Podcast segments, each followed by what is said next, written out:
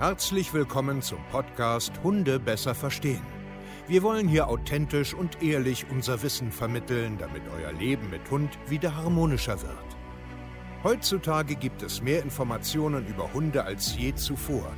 Das Internet gleicht einem Dschungel an Meinungen und Philosophien und dadurch gibt es sehr viele verunsicherte Menschen. Damit ihr wieder Licht am Ende des Tunnels seht, nehmen wir euch an die Hand und begleiten euch durch diesen Dschungel. Wir räumen auf.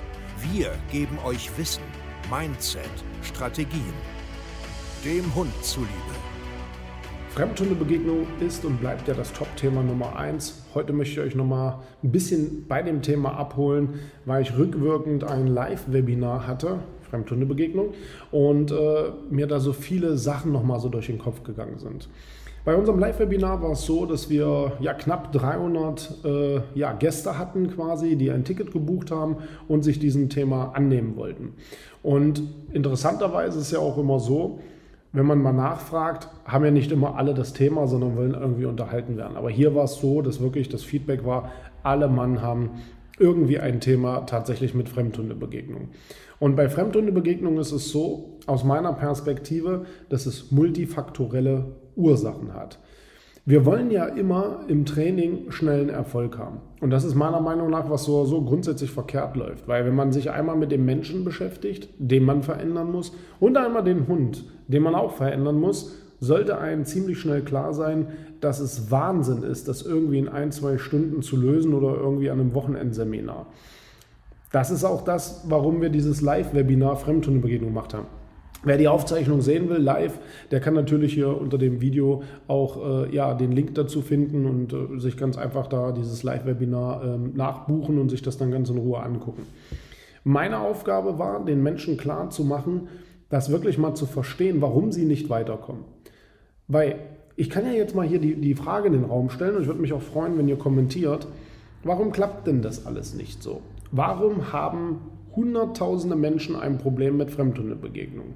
Obwohl sie das Wissen aus dem Internet haben, obwohl sie Hundeschulen besucht haben, obwohl sie Hundetrainer da hatten, obwohl sie zig Taktiken und so weiter probieren. Warum ist denn das aber so? Kommentiert mal.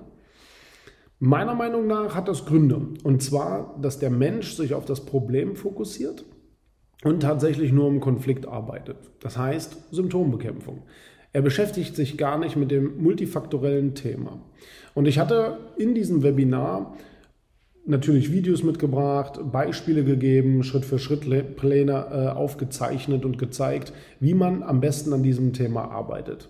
Und auch hier wieder ist das Prinzip von innen nach außen zu betrachten, weil aus unserer Erfahrung, ganz wichtig, 90 Prozent der Hunde haben gar kein Problem mit Hunden. Das sehen wir im Kindergarten, das sehen wir in Vergesellschaftungen, bei Social Walks und so weiter. Die haben gar kein Problem mit Hunden, sondern die haben andere Probleme. Und die sind multifaktorell. Lass uns mal ein Beispiel nehmen. Du gehst mit deinem Welpen, der ein bisschen schüchtern ist, in die Welpengruppe und willst ihn ja sozialisieren. Du hast ja gute Absichten. Nun lernt er aber da, dass der soziale Austausch jetzt nicht ganz so pralle ist. Das bedeutet, ist nicht so schön. Es fühlt sich nicht gut an, ist negativ belastet, aber irgendwie, naja, man arrangiert sich ja.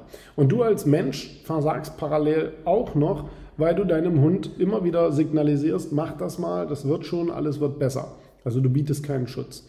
Und nun entstehen hier schon zwei Faktoren. Hund bedeutet negative Gefühle und mein Mensch hilft mir nicht.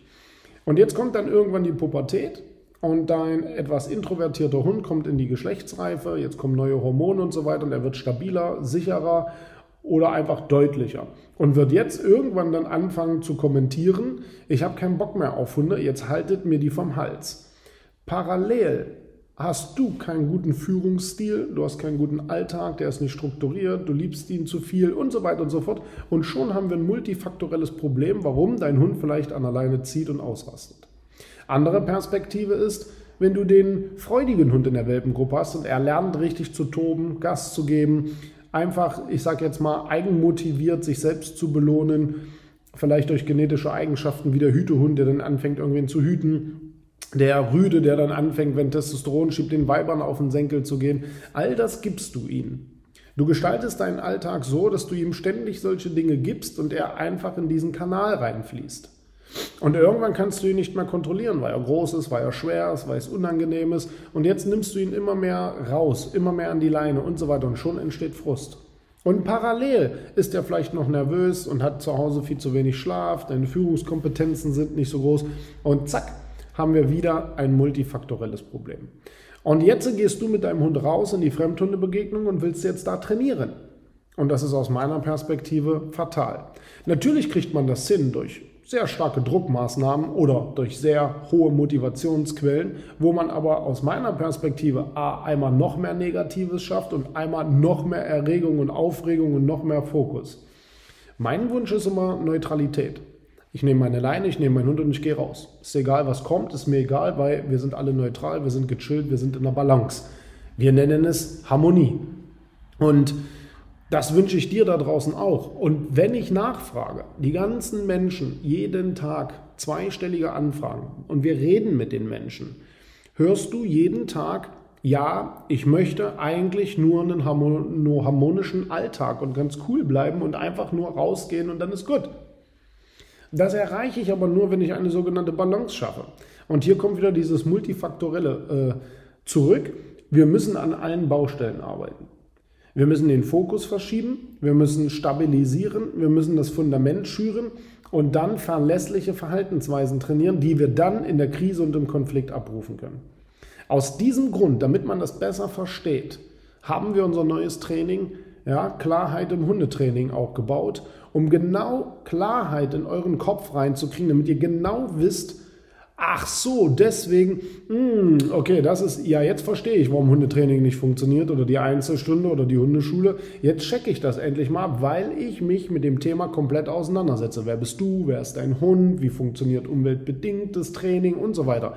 Und genau deswegen rate ich dir auch, buch dir dieses Training. Es ist Theorie, es geht ganz viel darum, um Wissen, Verstehen und Zusammenhänge zu kapieren, damit du dann mal systematisch auch an die Sache rangehen kannst. Und viele Menschen haben auch Angst und die fühlen sich nicht wohl und brauchen einfach einen Menschen, der sie unterstützt. Du musst multifaktorell denken. Wenn du Fremdhundebegegnungsthematiken hast, denke multifaktorell, denke von innen nach außen, arbeite dein Fundament auf und geh dann in den Konflikt rein. Gerne unser Training, gerne auch individuelle Arbeit mit uns, wo du wirklich kontinuierlich Support von uns hast und wir dich nicht mehr alleine lassen und dir auch durch die Krisen helfen. www.hundetrainer-stevekeier.de. Ich freue mich darauf und jetzt viel Spaß.